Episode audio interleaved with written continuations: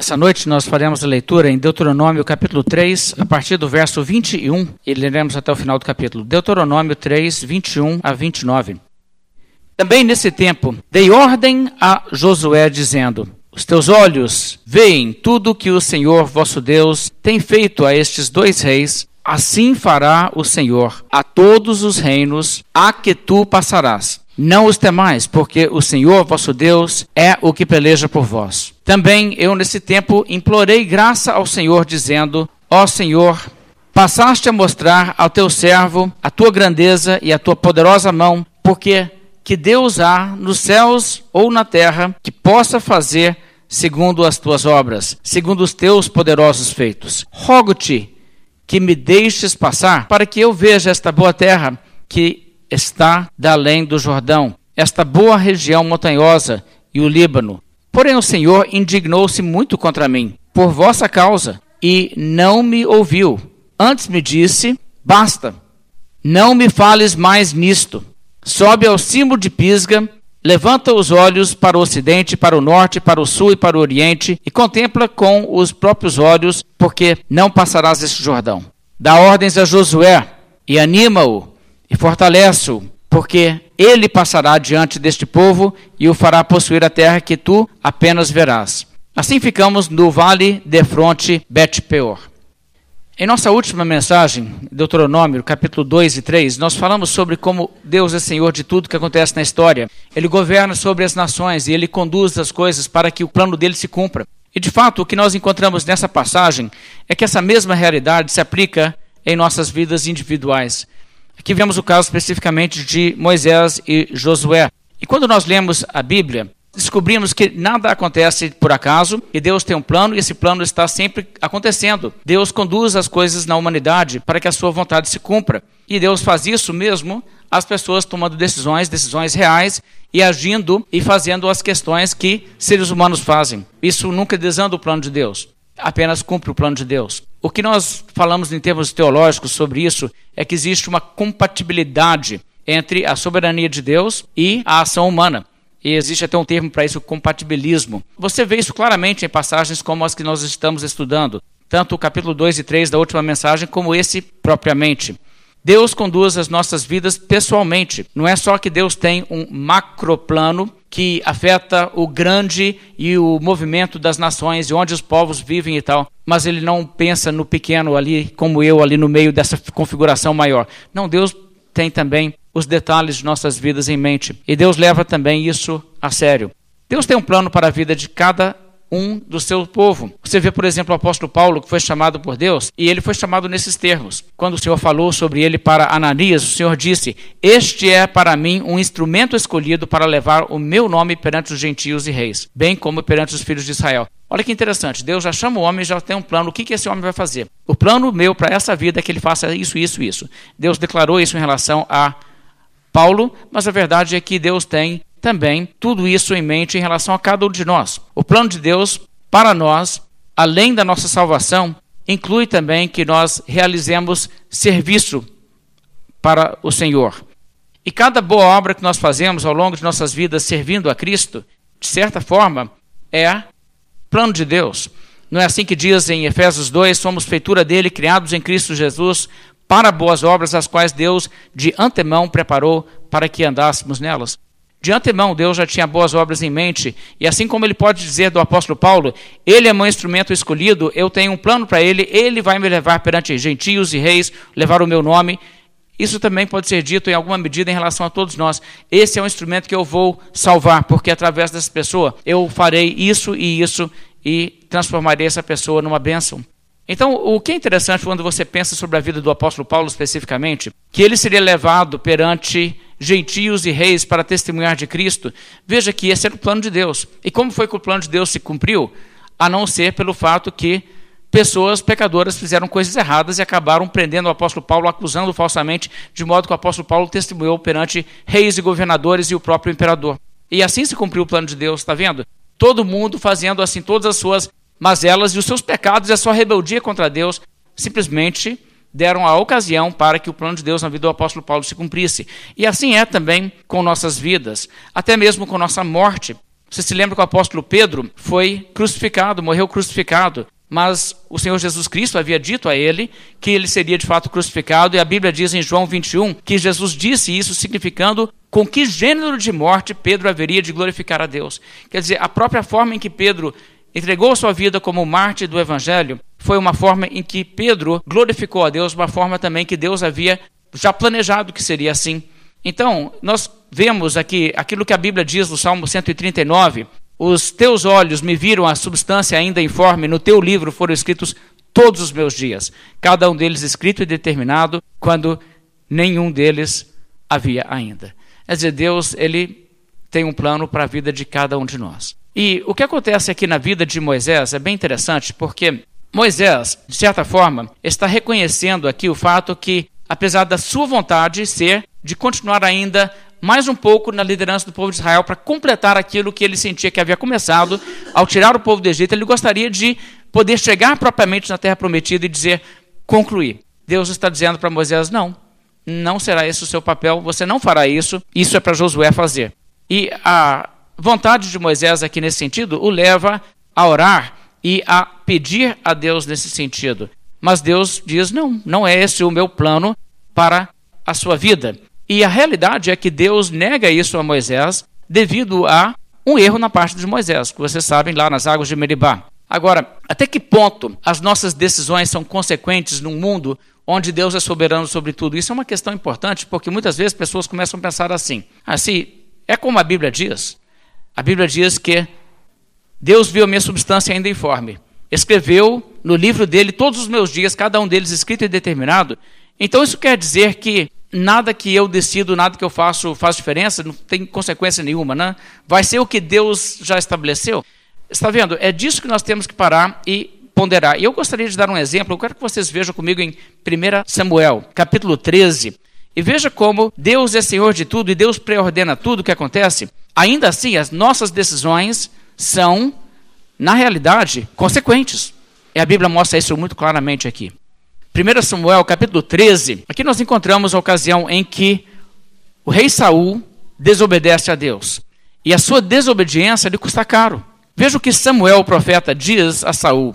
1 Samuel 13, o verso 13. Então disse Samuel a Saul: Procedeste neciamente em não guardar o mandamento que o Senhor teu Deus te ordenou, pois teria agora o Senhor confirmado o teu reino sobre Israel para sempre.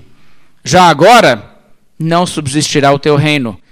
O Senhor buscou para si um homem que lhe agrada, e já lhe ordenou que seja príncipe sobre o seu povo, porquanto não guardaste o que o Senhor te ordenou. Esse texto é muito interessante porque eu quero que vocês observem como o profeta de Deus fala em termos claríssimos que a realidade é essa.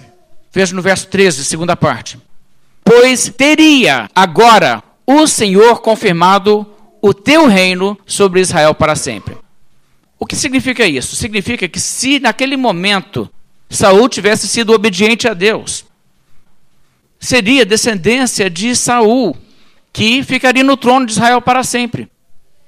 Viria então um dia um rei para reinar para sempre sobre Israel e seria da dinastia de Saul. Interessante isso, muito interessante. O texto no final diz que isso não acontece e não acontece por quê? Veja o final do verso 14. Porquanto não guardaste o que o Senhor te ordenou. A Bíblia é bem, bem clara. Essa palavra porquanto é uma palavra que indica causa e consequência. Existe um motivo. O motivo é esse. A sua desobediência a Saul é o motivo. Então eu quero fazer uma pergunta. Quando foi que o Senhor buscou para si um homem que lhe agrada? Veja que Samuel disse: já lhe ordenou que seja príncipe. Deus já lhe ordenou. Já lhe ordenou, tipo assim, nos últimos minutos, desde que Saul pecou e desobedeceu, e Deus, então, nesse ínterim, do pecado de Saul até Samuel dizer essa palavra, é nesse período? Não, na verdade, é bem antes. Se você olhar o que a Bíblia diz, existe a profecia em Gênesis 49, verso 10, que diz: O cetro não se arredará de Judá, nem o bastão de entre os seus pés, até que venha Siló, e a ele obedecerão os povos. A ele, a Judá. Então a Bíblia já havia profetizado de forma categórica uma profecia que não poderia falhar. E essa profecia diz que o reino que persistiria para sempre era de Judá. Agora você sabe que Saul era de Benjamim? Então algumas pessoas olham isso e dizem: "Eu não consigo entender como isso funciona. Como é que Deus pode realmente falar para Saul que se ele tivesse obedecido, o seu trono seria estabelecido para sempre, sendo que Deus já havia profetizado que seria para Judá?" E Davi é aquele que tem em mente a descendência de Davi, que é Jesus. Por que isso? Como que funciona isso? Sabe por que, que Deus pode dizer isso para Saul? Porque é verdade. É isso. Se Saul tivesse obedecido, o seu trono teria sido confirmado para sempre. Está vendo que a decisão de Saul é consequente? O que ele fez é realmente a causa. A Bíblia não está brincando quando a Bíblia diz: "Por quanto não guardaste a palavra do Senhor, por isso você está sendo negado de ter na sua descendência depois de ti, como reis em Israel. Então, quando a Bíblia coloca a coisa nesse sentido, a Bíblia está realmente dizendo uma coisa que nós devemos atentar. Eu sei, pode ser confuso para nós, mas eu acho que se nós lermos mais a Bíblia, estudarmos mais a Bíblia e simplesmente aceitarmos que isso é fato, essas coisas são verdadeiras e elas andam juntas, as coisas começam a tomar os seus lugares. Mesmo que a princípio pareça um pouco estranho e um pouco difícil de, vamos dizer assim, harmonizar. Mas a Bíblia mostra isso mesmo. Deus tem um plano, Deus conduz todas as coisas conforme o seu plano. O plano de Deus nunca desanda, as nossas decisões são decisões reais, elas são consequentes. Isso tudo é verdade, e é verdade junto. Então, esse entendimento deve estar também aqui quando nós olhamos esse episódio na vida de Moisés. Eu quero que você volte agora lá para o capítulo 3 de Deuteronômio. Deus havia escolhido Moisés para ser um líder do seu povo. Deus usou Moisés, Deus chamou Moisés para ir ao Egito, tirar o povo do Egito e conduzir o povo para fora. Através de Moisés, Deus deu a lei, ele foi o mediador que Deus escolheu para a transmissão da lei. E a essa altura, na verdade, vocês vão se lembrar que logo que eles receberam a lei em Sinai, Deus conduziu o povo à beira da terra prometida e propôs ao povo que entrasse de uma vez na terra prometida. Agora, o que aconteceu? O povo entrou? Não, o povo rebelou. O povo, na verdade, recusou por medo, por duvidar de Deus, e eles disseram: ah, não, aquele povo vai nos massacrar, nós não temos condições de obedecer o que Deus está dizendo para entrar. E aquele, aquele motim que houve contra a liderança de Moisés fez com que eles todos fossem então punidos e colocados de volta no deserto por 40 anos. Então o povo se rebelou, recusou entrar na terra prometida, isso trouxe consequências. Ao mesmo tempo, você sabe que havia na mente de Deus, um momento exato no qual deveria cair realmente o juízo sobre os cananitas. E tudo isso está funcionando junto. E Deus sabe como fazer tudo funcionar junto. Então o que acontece? Eles voltam para o deserto e vão, ficam lá 40 anos. E ao longo desse período acontecem muitas coisas, o povo dá muita dor de cabeça para a liderança que Moisés está tentando fazer ali entre eles. E naquele momento do capítulo 20 de Números, o que aconteceu? A Bíblia diz que o povo estava resmungando ali, reclamando contra a liderança de Moisés, descrendo em Deus da sua provisão por causa do fato de não terem água em determinado lugar. Deus instruiu a Moisés que Moisés fosse lá, falasse à rocha, e a Bíblia diz que Moisés levantou a mão e feriu a rocha duas vezes com o seu bordão. E saíram as águas. O povo bebeu a congregação, os animais, mas só que Deus disse a Moisés: Visto que não creste em mim, para me santificar diante dos filhos de Israel, por isso, não fareis entrar este povo na terra que lhe dei. E Deus então colocou nesses termos. Esse é o motivo, devido a esse ato de desobediência. Eu disse: fala a rocha, você foi lá e bateu na rocha, agiu de uma forma contrária à regra exata de como Deus havia dito para fazer. Moisés realmente havia perdido a paciência, que essa é a realidade. E o que acontece então é que Deus disse: Pois então, Moisés, as coisas que eu falo têm que ser seguidas assim, bem meticulosamente. Não era bem assim que eu disse para fazer. Isso vai fazer uma diferença na sua vida. Por causa disso, por causa desse ato, você não vai ser a pessoa que vai levar o povo para dentro. Então, isso é consequente também. A decisão de Moisés ali, a sua decisão de cabeça quente, trouxe consequências para a sua vida. Agora, existem muitas lições que nós devemos aprender com isso. Em primeiro lugar, Todos os servos de Deus, todos, erram. Todos cometem pecado, todos têm suas falhas. E isso é uma coisa que você vê nos servos de Deus na Bíblia. Todos eles. Existe exceção? Sim, claro, existe o Senhor Jesus Cristo, né? o Deus homem que é santo em todo sentido e sem pecado. Mas servos de Deus, homens de Deus fiéis, cometeram seus erros também. E isso é importante reconhecer. Mas também é importante reconhecer que nossos erros têm consequências reais. O que significa que se nós não cometêssemos esses erros que acabamos cometendo, as coisas seriam diferentes. Nós seríamos mais abençoados e nós seríamos mais abençoadores. Essas coisas realmente estão vinculadas às nossas escolhas. Nossas escolhas não são coisas tipo assim, ah, não vai fazer diferença. Não, as coisas fazem diferença, as coisas funcionam assim. As nossas falhas também não fazem com que o plano de Deus desande. Quando Moisés errou, o seu erro deu ocasião para que Deus o proibisse de entrar na terra prometida, algo que é consistente, coerente com o caráter de Deus, e me parece que Deus usa isso de alguma maneira para instruir Israel e instruir até a nós hoje. Nós podemos ver ali algo da severidade de Deus, até com um homem muito amado e muito especial no plano de Deus como Moisés. A, a ideia é que você não ganha, vamos dizer assim, com 40 anos de serviço, uma carta branca para fazer coisas erradas que Deus vai simplesmente dizer: ah, não, você já tem crédito, né, já fez algumas obras de supererogação, não tem problema você fazer isso não. Não existe isso no plano de Deus. A realidade é que você tem apenas esse dever de sempre cumprir o plano de Deus. E que tudo aquilo que é desobediência para Deus sempre traz alguma consequência. E Deus torna isso muito, muito visível ao povo de Israel daquela geração e a todos nós hoje, pelo fato que Moisés agiu dessa maneira e o que aconteceu.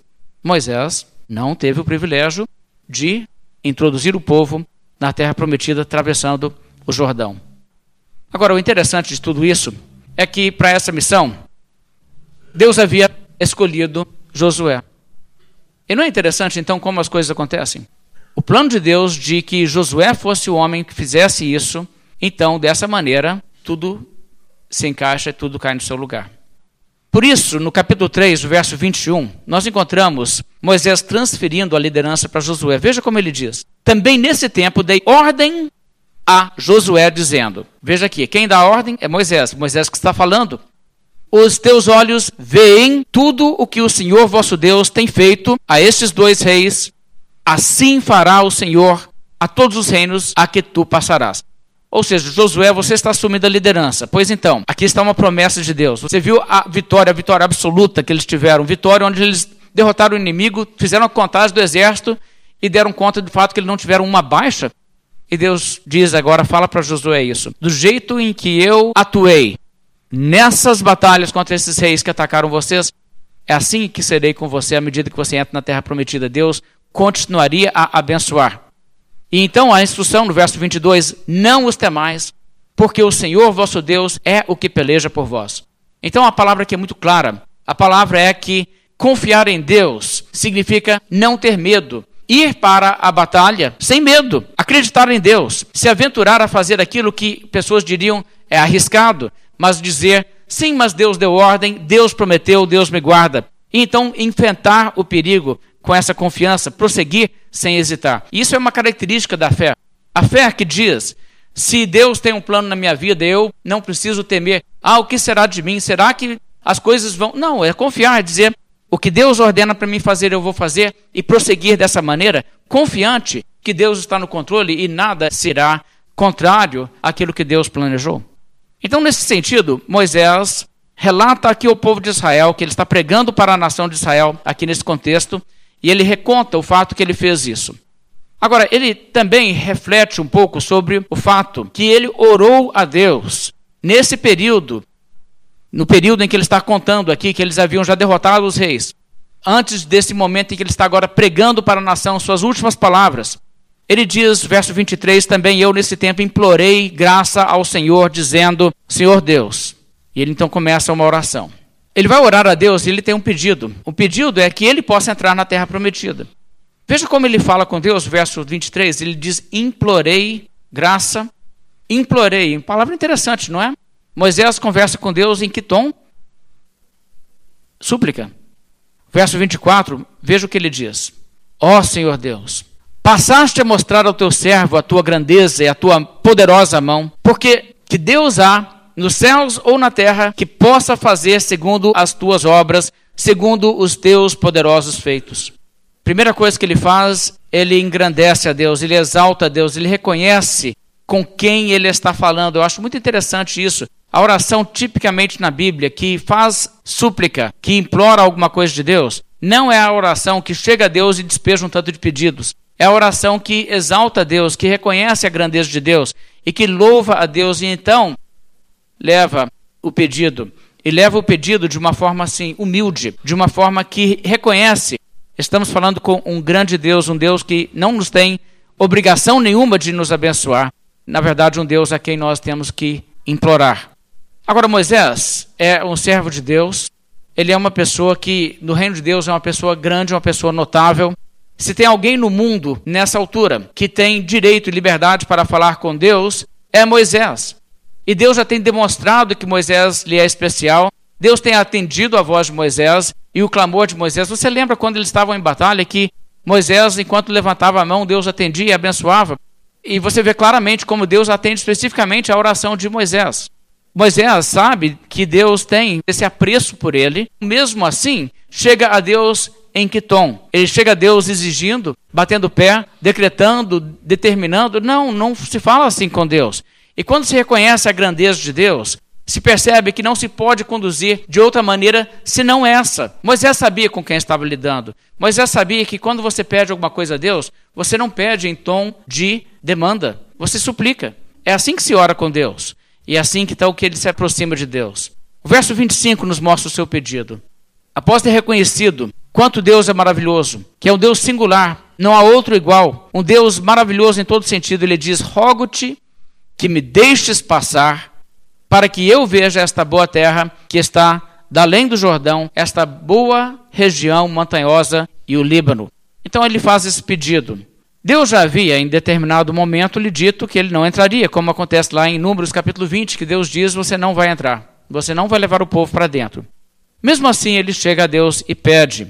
É interessante que ele tem essa percepção de que Deus é acessível nesse sentido. Deus é um Deus clemente.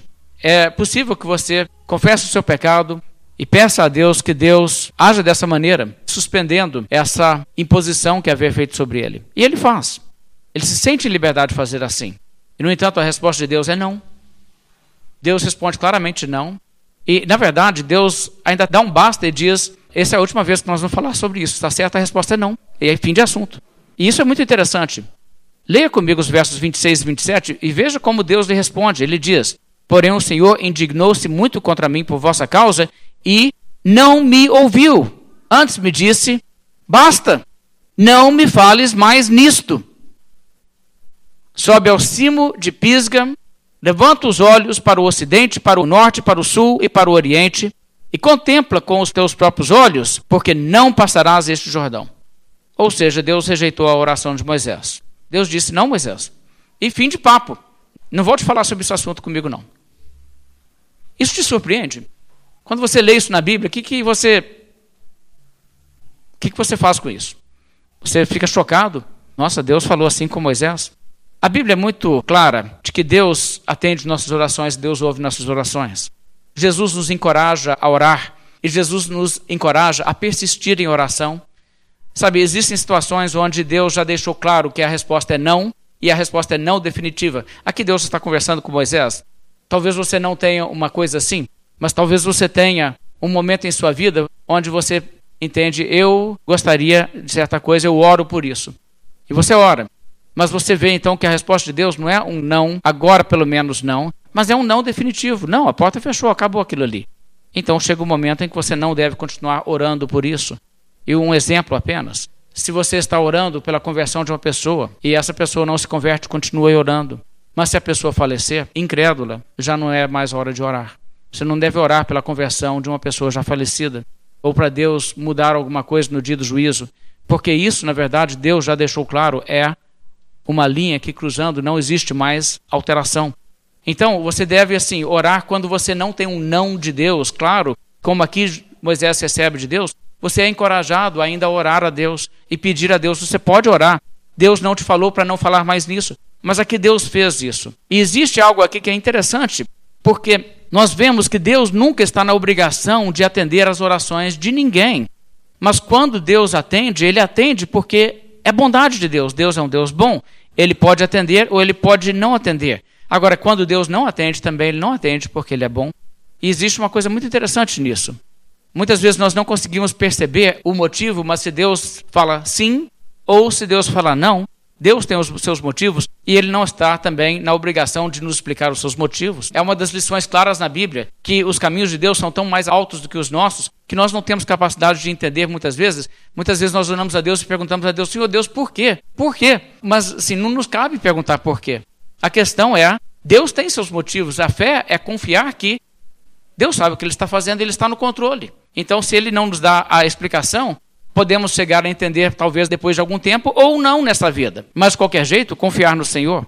Agora, a Bíblia também ensina claramente que existem pessoas que Deus atende mais que outras. Por exemplo, como o apóstolo Pedro, até citando o Velho Testamento, diz: Porque os olhos do Senhor repousam sobre os justos, os seus ouvidos estão abertos às suas súplicas, mas o rosto do Senhor está contra aqueles que praticam os males. Então a Bíblia diz uma coisa muito clara: você quer que Deus atenda às suas orações? Bem, então uma coisa é óbvia: não seja rebelde contra Deus, não seja uma pessoa que está fugindo de Deus. Obedeça a Deus, se entregue a Deus, viva para Deus e torne-se uma pessoa do tipo de pessoa que os olhos de Deus repousam sobre elas e os olhos de Deus repousam sobre os justos. Os ouvidos de Deus estão abertos às suas súplicas, mas Deus está com o rosto virado contra aqueles que praticam males. Então isso é verdade. Mas isso não significa, irmãos, que em algum momento Deus talvez não queira atender até a oração de um injusto, pode acontecer. E também não significa que em momentos de nossas vidas, mesmo nós sendo obedientes a Deus, sendo realmente pessoas que vivemos para Deus, que Deus não diga não às nossas orações, como Deus fez aqui com Moisés. Olha, dentre as pessoas de todos os tempos, que Deus mais seria, vamos dizer assim, inclinado a atender a oração, e responder favoravelmente à petição dessa pessoa, Moisés é uma dessas pessoas. E eu não digo isso baseado numa especulação, eu digo isso biblicamente. Se você ler o que acontece na conversa entre Jeremias e Deus, em Jeremias capítulo 15, verso 1, a Bíblia diz assim: Disse-me, porém, o Senhor: ainda que Moisés e Samuel se pusessem diante de mim, meu coração não se inclinaria para este povo. E a palavra aqui que Deus responde a Jeremias é uma palavra muito interessante, porque Deus diz para Jeremias: Olha, Jeremias, eu não estou atendendo sua oração, eu sei que você está pedindo para mim salvar esse pessoal, eu não vou salvar esse pessoal. E aliás, não se sinta mal, Jeremias, nem que Moisés e Samuel juntassem e orassem, eu não atenderia em relação a esse povo. Não vai mudar. E Deus diz então para Jeremias nessa altura: Jeremias, pare de orar por essa geração. Eu não vou salvar esse povo. Essa declaração que ele diz: ainda que Moisés e Samuel se pusessem diante de mim, indica o quê? Existe algo aqui que, se fosse talvez uma outra questão que não seja essa, Deus atenderia se Moisés e Samuel pedissem. Outras pessoas talvez não. Mas se fosse Moisés, Deus faria por Moisés. Se fosse Samuel, Deus faria por Samuel. Entende? É isso que a Bíblia está dando aqui a entender. Existe o fato que quando pessoas obedecem a Deus e quando pessoas são fiéis e pessoas levam Deus a sério e clamam a Deus, Deus se agrada em ouvir suas orações e atender às suas preces. Ele tem prazer em socorrer aquelas pessoas que demonstram amor por ele. Isso é fato que a Bíblia mostra. Então isso é verdade. Mas mesmo assim, irmãos, como o apóstolo João nos diz em 1 João capítulo 5, esta é a confiança que temos para com ele, que se pedimos alguma coisa segundo a sua vontade, ele nos ouve. Agora veja só, ele nos ouve se nós pedimos segundo a sua vontade. Se nós pedimos a Deus uma coisa que não é conforme a sua vontade, ele não vai nos ouvir. Existem muitas pessoas que têm uma compreensão de oração que é meio tipo assim: Oração é aquilo que a gente faz para dobrar Deus na conversa, sabe? A gente tem que manipular Deus. Porque Deus, tipo assim, ele não está muito interessado no que a gente está fazendo, mas a gente vai até Deus, e se a gente fizer muita pressão, a gente consegue que Deus mude. Não é isso que acontece na oração. De forma alguma. Deus não pode ser controlado por nada. Ele não pode ser ativado como se a oração fosse algum processo mágico. Deus atende a oração, mas ele atende conforme a sua vontade. Sabe, existe assim muita confusão sobre oração, e isso é uma questão que até gera bastante confusão no meio do povo de Deus, não é só pessoas que não leem a Bíblia. Nós temos que às vezes esclarecer algumas coisas. Existem algumas pessoas, por exemplo, que vão falar: ah, a oração vai funcionar se você fizer assim, assim, assim. Né? Repete tantas vezes, fala desse jeito, faz oração em tal lugar, sobe em tal lugar, vai lá no cima do monte, faz em tal, né? queima um papel. Gente, nada disso funciona, não é assim. Nós não estamos lidando aqui com uma espécie de magia que existe, né? Um livro que você lê a fórmula, faz assim, né? Coloca um pouco disso, um pouco daquilo, põe no caldeirão e dá certo. Não é isso a oração. Nós estamos conversando com um ser real, que tem a sua vontade, de ter o seu plano, e que não vai ser convencido por nenhum de nós a mudar o seu plano, tipo assim, oh, não, muito melhor a sua ideia se eu tivesse pensado nisso antes. Sabe, não é assim com Deus. Então não existe essa forma de tentar dobrar Deus na conversa ou mesmo de criar ritos ou fórmulas para gerar algum efeito. Existe uma santa da Igreja Católica chamada Santa Brigida. Não sei se você sabe quem é, uma mulher sueca. Ela faleceu no ano 1373. Ela foi considerada especial para que fosse canonizada por ter recebido supostamente revelações sobre os sofrimentos que Jesus teve em sua paixão. E é uma coisa assim um pouco estranha, mas deixe-me relatar aos irmãos. Ela tinha uma obsessão por saber exatamente quantos golpes Jesus recebeu enquanto ele sofreu. E com esse desejo de saber quantos golpes exatamente foi, ela ficou assim buscando isso, buscando isso, e ela alegou que em certa ocasião Jesus lhe apareceu pessoalmente, ela recebeu uma revelação, Jesus veio e lhe disse que ele havia sofrido era exatamente 5.480 golpes. E por isso ele instituiu e falou com ela que, então, em homenagem a Cristo por ter sofrido exatamente isso, havia uma nova instituição, que se fizesse 15 rezas específicas a cada dia, intercaladas com um Pai Nosso e uma Ave Maria, de modo que ao longo de um ano se completaria o ciclo dessas 15 orações, né, 15 vezes cada uma, cada dia. No final de um ano daria um total de 5.475 orações, o que está né, o número arredondando aqui mais próximo do número de golpes que Jesus teria recebido, 5.480.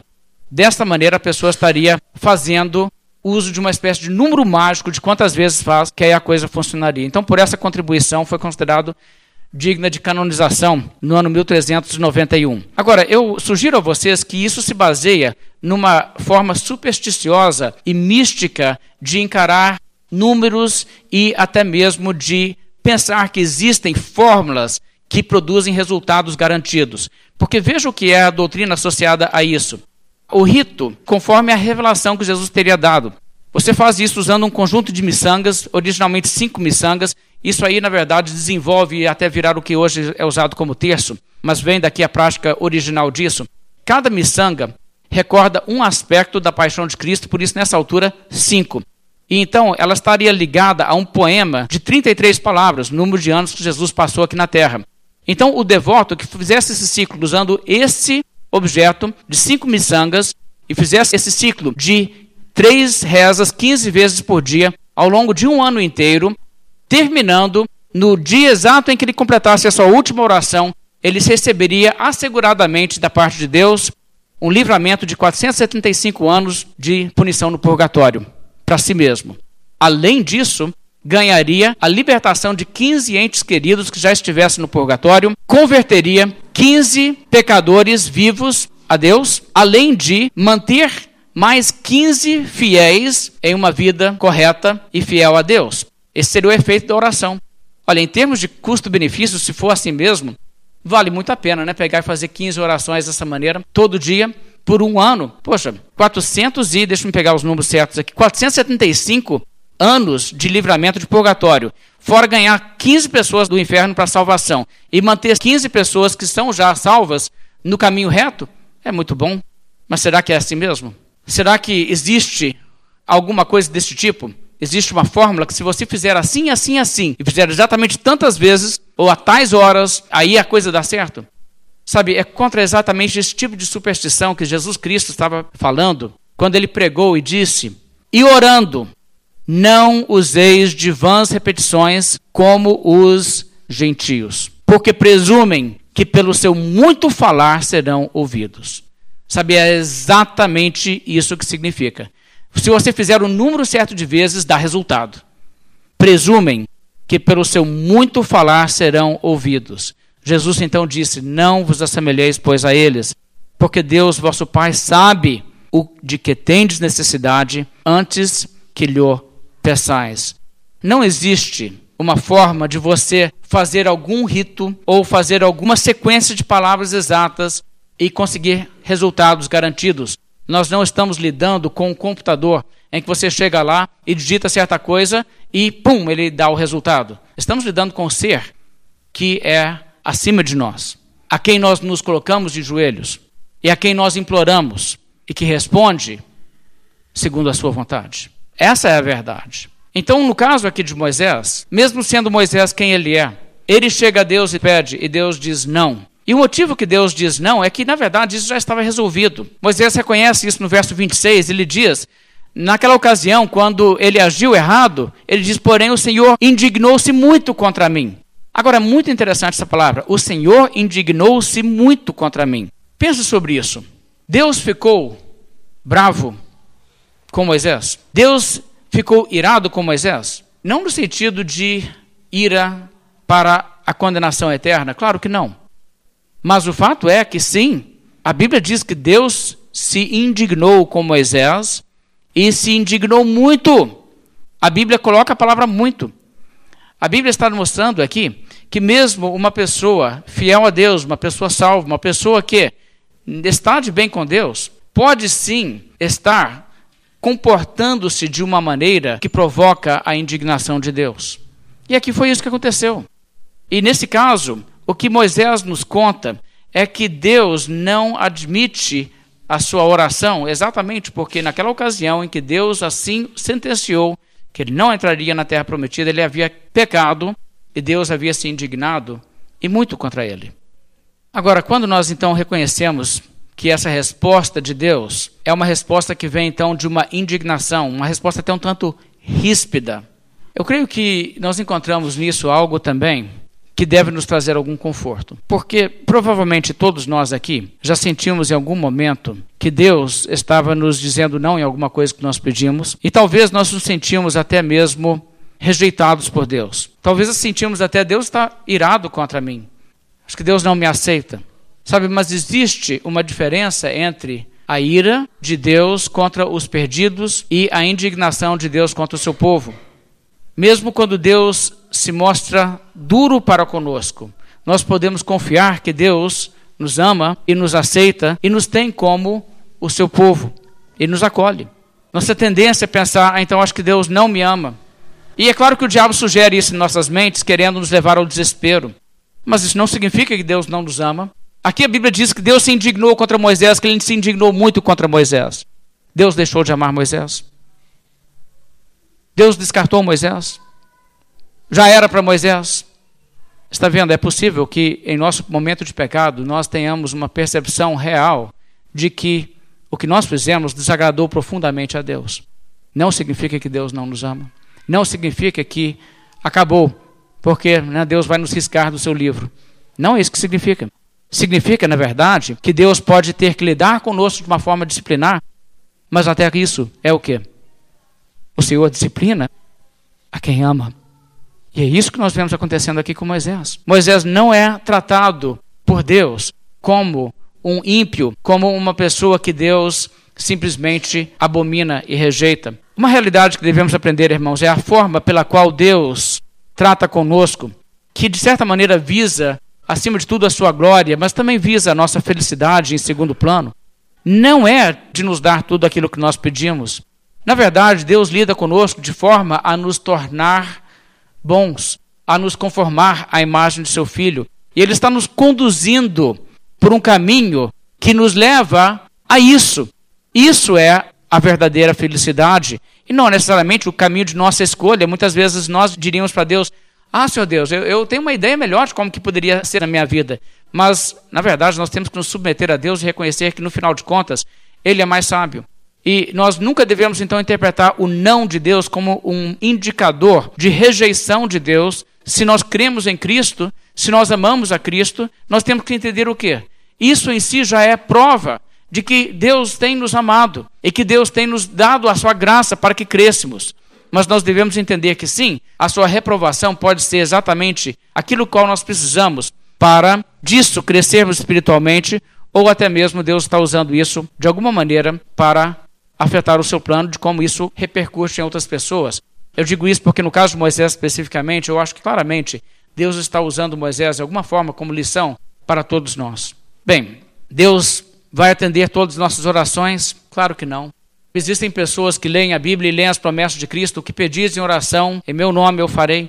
E as pessoas não entendem muito bem o que significa orar em meu nome. As pessoas acham que eu posso falar qualquer coisa. Senhor Deus, eu quero blá blá blá blá blá blá blá blá, em nome de Jesus, amém. Então Deus agora, né, está na Bíblia, Deus tem que. Sabe, isso não é o que a Bíblia ensina? E a Bíblia ensina que muitas vezes Deus não responde até as orações do seu povo. Lembra do apóstolo Paulo? Ele tinha um espinho na carne, o que, que ele fez? Ele pediu a Deus que tirasse o espinho da carne três vezes. E Deus respondeu: Não, a minha graça te basta. De modo que nós podemos entender que a resposta não é comum para servos de Deus. E nós temos que aprender a aceitar a resposta de Deus quando ela é não. Se Deus agiu assim com Moisés, se ele agiu assim com Paulo, não estranhe se ele agir assim com você também. Haverá coisas que você pedirá a Deus que Deus dirá não. Isso é real. E Deus tem seus motivos, nós muitas vezes não vamos saber. Mas de qualquer forma, nós aprendemos alguma coisa com tudo isso. O não de Deus, seja qual for o motivo que Deus tem, e ele sempre tem um motivo, mesmo não recebendo explicação, porque ele aqui não deu explicação nenhuma para Moisés. Ele não disse para Moisés: Moisés, olha, se eu te desse o seu pedido, implicaria em tal e tal e tal e tal. Eh, deixa eu te mostrar os desdobramentos. E se eu fizer dessa maneira que eu vou fazer, entende por quê? Então, Moisés, entendeu por quê? Sim, entendi, Deus. Nossa, agora que o Senhor me mostrou, faz tudo. Não, Deus não faz assim. Deus simplesmente diz para Moisés não e fim de assunto. Moisés então aceita. Mesmo Deus sendo assim rigoroso com Moisés e não atendendo a sua oração, mas mantendo aquilo que ele havia dito, você não vai entrar na terra. Ainda é uma coisa curiosa, que séculos depois, Moisés entrou na terra. Você lembra disso? Lembra na transfiguração? Quem que estava na transfiguração?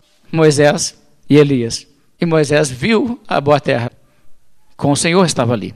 Eu acho isso uma coisa muito interessante. De certa forma, isso pode até sugerir para nós que muitas das coisas que nós pedimos a Deus, que Deus diz não, são negadas não no sentido que é para sempre, não. Mas é um sentido em que não agora, não nesse momento, mas eu tenho para você uma coisa melhor. Eu acho que a experiência que ele teve ali com Jesus da transfiguração, uma experiência bem mais profunda, bem mais marcante do que ter atravessado o Jordão, chegar do outro lado e falar assim: ah, que bom, entrei na terra. É um negócio diferente. Agora, pense sobre isso. Muitas das coisas que nós pedimos a Deus, que Deus nos nega, Ele muitas vezes pode nos negar, até porque Ele vai nos abençoar em maior e melhor medida, de uma forma que nós não compreendemos e não será mesmo nessa vida. Acho que nós somos tão presos a essa vida que a gente quase que pega o que está no ar da nossa cultura, que aqui quando você parte, acabou a sua vida. Não, não acabou a sua vida, irmão. Você está partindo para estar com Cristo e você vai continuar com Cristo até a ressurreição, e então você vai ainda existir para sempre e isso aqui é só o início. Essa vida é um pequeno e curtíssimo prelúdio em relação ao que é a eternidade diante de nós. E nós não pensamos sobre a eternidade. Nós temos a tendência de ver o aqui agora e achar que é isso tudo, e só isso. E, na verdade, é como eu disse, nós somos contaminados pela sociedade ao nosso redor, porque a nossa sociedade não acredita e não pensa na eternidade.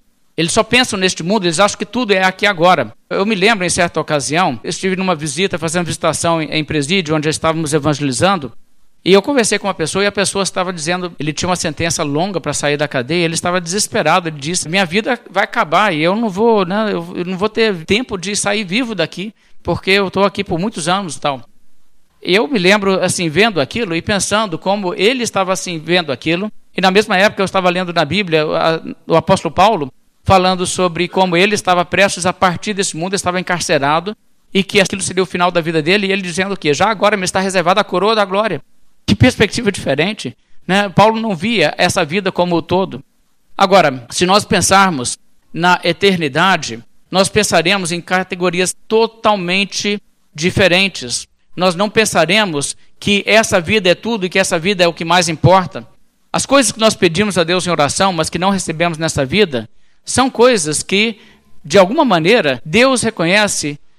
Você está pedindo isso, mas isso não é aquilo que você realmente precisa. E eu tenho coisa melhor para você do que isso aí. Eu acho que, em termos de o que nós vamos crescer quando nós estivermos realmente perfeitamente conformes à imagem de Cristo, quando nós partirmos desse mundo e tivermos visão maior da realidade, e quando nós não tivermos mais ainda o pecado em nossa carne lutando contra a nossa vida espiritual, Nós vamos olhar o, o, o, todo e pensar coisas muito diferentes do que as coisas nós pensamos agora, e talvez seja algo semelhante ao que acontece quando você tem aí uma criancinha de 3 anos de idade que está falando com o pai, mas eu quero isso, eu quero isso, e disso depende minha felicidade. Se não tiver isso, eu nunca vou ser feliz. Já viu criança nessa idade? Às vezes você está olhando a coisa e fala assim, ô oh, meu filho, você vai depois aprender que isso aí é tão, tão pouco. E, e às vezes tem coisa muito melhor do que aquilo que você tem para criança. Então, o que nós temos que entender é que nós estamos nesse processo ainda de aprender. E por mais que a Bíblia nos fala para não atentarmos nas coisas que nós vemos, porque elas são passageiras, mas devemos atentar nas coisas eternas, as coisas que não se veem. Apesar de nós sabermos disso, nós não temos o impacto disso real que nós ainda vamos ter um dia. Mas quando nós chegarmos nesse ponto, nós vamos entender que aquilo que nós pedimos, nós pedimos no sentido assim: eu quero isso porque isso para mim é importante para minha felicidade. Se Deus negou, é porque Deus sabia que não era tão importante para a nossa felicidade. E cuidado em dizer para Deus: Senhor Deus, me dê isso porque disso depende a minha felicidade. Não, a sua felicidade depende, sabe de quê? A sua felicidade depende de ser salvo e fazer a vontade de Deus. Se você está salvo e faz a vontade de Deus e tudo mais der errado, você vai ser feliz para sempre. É verdade. Às vezes nós achamos que tudo o que importa são as coisas do aqui e agora, como eu disse. Pessoas talvez podem falar assim, eu já vi pessoas assim, já numa idade avançada, uma pessoa se queixou e falou assim: "Ah, eu gostaria muito de ter me casado, mas nunca aconteceu. E eu orei muito a Deus, e Deus não abriu as portas para mim." Outra pessoa pode falar assim: meu sonho era ter tido filhos, mas Deus não me deu filhos. Ou eu gostaria de ter tido muito sucesso na minha carreira, mas as coisas nunca deram muito certo. E as pessoas veem isso e acham tipo assim: ah, minha vida então foi um fracasso e não tenho. Sabe, Deus tem condições de fazer pelo seu povo coisas muito melhores do que essas coisas. Olha o que a Bíblia diz em Isaías 56. E eu quero que você leia uma passagem aqui, que é uma passagem que fala sobre isso de uma forma muito marcante. Eu quero que você sinta o que a Bíblia está dizendo aqui. Isaías 56, a partir do verso 3, Deus fala uma mensagem muito interessante. Na época em que o Velho Testamento estava em vigor, um estrangeiro nunca poderia entrar no templo do Senhor. Ele podia se converter ao, ao Senhor, mas ele era banido de entrar no templo a vida inteira. Era muito fácil um estrangeiro olhar e dizer assim: Ah, eu amo o Deus de Israel, mas Deus me rejeitou. Não tem, eu não tenho condição nem de entrar no templo para fazer o um negócio lá, o sacrifício lá. Deus me tipo assim, descartou. Eu não, eu não conto para Deus nada, não. Mesmo alguém que convertesse ao Senhor, e tiveram né, sempre, em todas as gerações, estrangeiros que se converteram a Deus, mas olha o que a Bíblia diz aqui, Isaías 56, verso 3. Não fale o estrangeiro que se houver chegado ao Senhor dizendo, o Senhor com efeito me separará do seu povo, nem tampouco digo eunuco, eis que eu sou uma árvore seca porque assim diz o Senhor: aos eunucos que guardam os meus sábados, escolhem aquilo que me agrada e abraçam a minha aliança, darei na minha casa e dentro dos meus muros um memorial e um nome melhor do que filhos e filhas. Um nome eterno darei a cada um deles, que nunca se apagará. Aos estrangeiros que se chegam ao Senhor para o servirem e para amarem o nome do Senhor, sendo deste modo servos seus, sim, todos os que guardam o sábado, não o profanam e abraçam a minha aliança, também os levarei ao meu santo monte e os alegrarei na minha casa de oração. Os seus holocaustos e os seus sacrifícios serão aceitos no meu altar, porque a minha casa será chamada casa de oração para todos os povos. Isso aqui é impressionante. O que, que estaria passando na cabeça dessas pessoas? Estariam dizendo assim: Ah, eu queria ter nascido do povo de Israel, mas Deus não me deixou.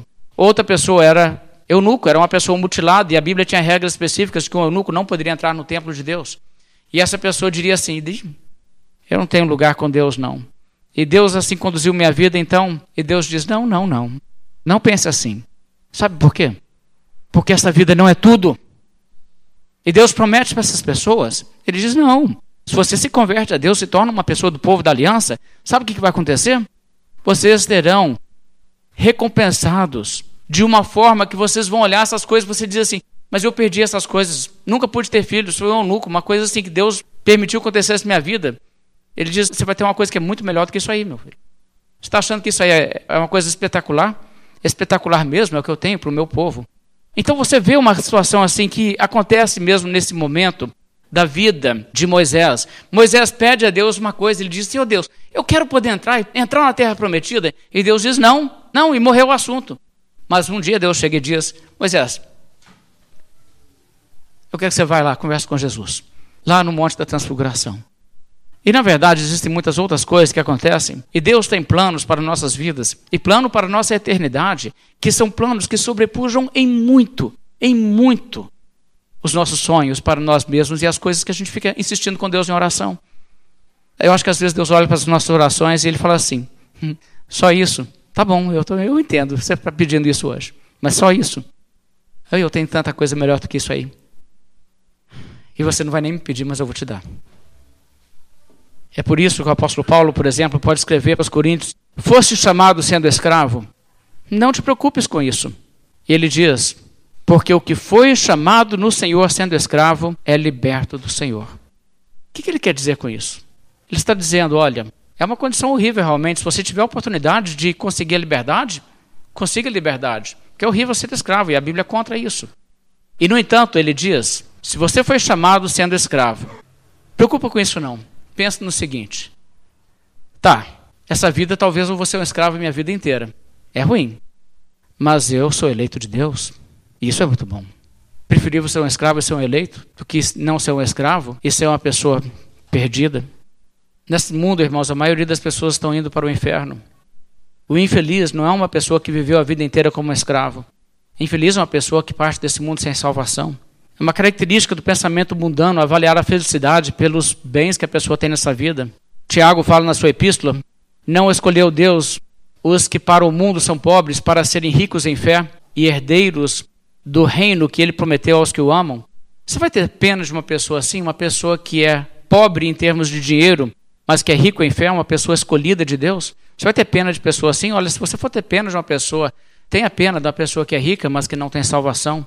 Se você for ter inveja de alguém, né? não estou encorajando inveja, é um modo de dizer, seria do caso de uma pessoa que Deus escolheu, mesmo sendo pobre, mas essa pessoa tem a salvação. Sabe, as pessoas são muito assim fixadas nas coisas dessa vida e acham que tudo está aqui.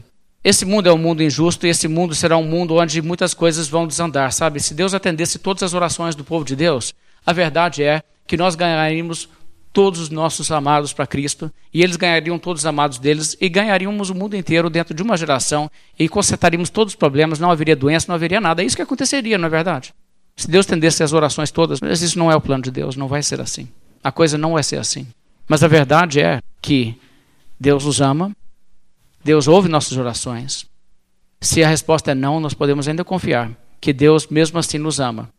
Mas se Deus não disse, como disse aqui a Moisés, não me fale mais nisso, você pode continuar orando. Continue orando para aquelas pessoas que você quer ver salvas. Continue orando se você está lutando com problemas de saúde. Continue orando. Mas se Deus não te responder, não conclua. Ah, acho que Deus não gosta de mim. Ah, não, faça isso não. É porque Deus tem uma visão muito maior do que nós conseguimos ter. E Deus está lá olhando você tão especial para mim. Não fique olhando as coisas que você não tem pensando, isso aí é uma coisa que importa. Daqui a pouco você vai ver que isso aí nem é nada. Uma serva de Deus que eu admiro muito é uma missionária chamada Elizabeth Elliot. Ela foi esposa de um dos missionários que foi assassinado pelos índios Auca no Equador. Existem livros, também filmes sobre esse assunto. Ou talvez você já tenha algum conhecimento da história. Pessoas que foram como missionários a uma tribo muito violenta, os missionários foram todos mortos. Por fim, essa mulher entrou ali na tribo e conseguiu evangelizar e ganhar pessoas para Cristo. Eu acho ela uma mulher muito admirável por vários motivos, mas uma coisa que eu acho impressionante é a forma em que ela reagiu no dia que o esposo dela foi assassinado. É muito impressionante. Ela conta que quando o seu esposo saiu naquela ocasião, que eles iriam aterrizar o avião e ficar perto de onde as pessoas estavam, todos estavam com muito medo. E todos oraram pela segurança daqueles homens. Todos oraram, pediram a Deus: Senhor, guarde as vidas desses missionários. Ela orou: Senhor Deus, proteja o meu marido. Não deixe nada acontecer com meu marido. Estamos fazendo a obra do Senhor a Deus. Deus não ouviu sua oração. O marido dela morreu. Ela diz que quando ela recebeu notícia, confirmação de que eles haviam sido mortos, ela orou a Deus as seguintes palavras: Deus, eu estou disponível para te servir. Então o que eu vou fazer é ficar aqui com minha filha e fazer o que eu posso fazer, até que o Senhor me mostre outra coisa que eu devo fazer. Uma vida de entrega e submissão. É difícil isso, irmãos. É muito difícil isso. Mas Deus honrou aquela vida. Deus honrou o trabalho daquela mulher. Sabe, Moisés tem uma reação muito interessante aqui. Deus diz para Moisés: não, e não me fale mais nisso. O que foi que Moisés fez? Moisés se emburrou. Moisés então ficou insistindo, lamuriando, apesar de Deus ter dito não. Não, claro que não. O que Deus falou foi não, Moisés aceitou. Moisés fez duas coisas que você pode ver. Primeira coisa é o que ele diz no verso 28, Deus disse: Dá ordens a Josué e anima-o e fortalece-o, porque ele passará diante desse povo e o fará possuir a terra que tu apenas verás. Ou seja, Deus falou: Não, Moisés, você não vai, acabou, morreu esse assunto, fala com Josué, ele que vai. E o que, que Moisés fez? O que ele fez foi o que Deus mandou. Verso 21. Assim também nesse tempo dei ordens a Josué, dizendo: Os teus olhos veem tal. Ele fez exatamente o que Deus mandou. Ele disse o quê? Tudo bem, Deus, tudo bem. Não vou falar mais nisso. E eu vou obedecer. Mas tem outra coisa que Deus nos mostra na Bíblia que Moisés também fez. Moisés não se amargurou e não tomou também aquela atitude que diz: ah, Deus não vai me responder, também não peço mais nada a Deus. Claro que não, né? Moisés tem mais maturidade que isso, você está com 120 anos, né? Mas olha o capítulo seguinte, capítulo 4 de Deuteronômio. Olha que bonito. Depois de ter recebido um não definitivo de Deus, que foi que Moisés falou? Deuteronômio 4, verso 7. Pois que grande nação há que tenha deuses tão chegados a si como o Senhor nosso Deus, todas as vezes que o invocamos. Vocês viram isso aqui? Isso é bonito. Moisés diz: sabe que Deus que nós temos? Um Deus bem junto a gente. Um Deus que está perto de nós. Quantas vezes? Todas as vezes que nós o invocamos. Ou seja, o que ele então toma para si é o quê? Eu continuarei orando a Deus e clamando a Deus, porque Deus sempre responde a oração, todas as vezes ele responde de uma forma, da melhor forma. Ou ele me dá o que eu peço, ou ele me dá uma coisa melhor. É isso que Moisés conclui. Moisés passou o resto da sua vida curto preparando Josué e o povo para essa nova etapa. É isso que você vê no restante do livro de Deuteronômio. Ou seja, Moisés aceitou o plano de Deus para a sua vida. E é muito interessante isso, não é? O que você deve fazer enquanto você está aqui neste mundo? Bem, você deve fazer é isso: descobrir o que é a vontade de Deus para a sua vida e fazer a vontade de Deus. E é isso que Moisés fez. Vamos fazer uma oração, encerrando nossa mensagem dessa noite.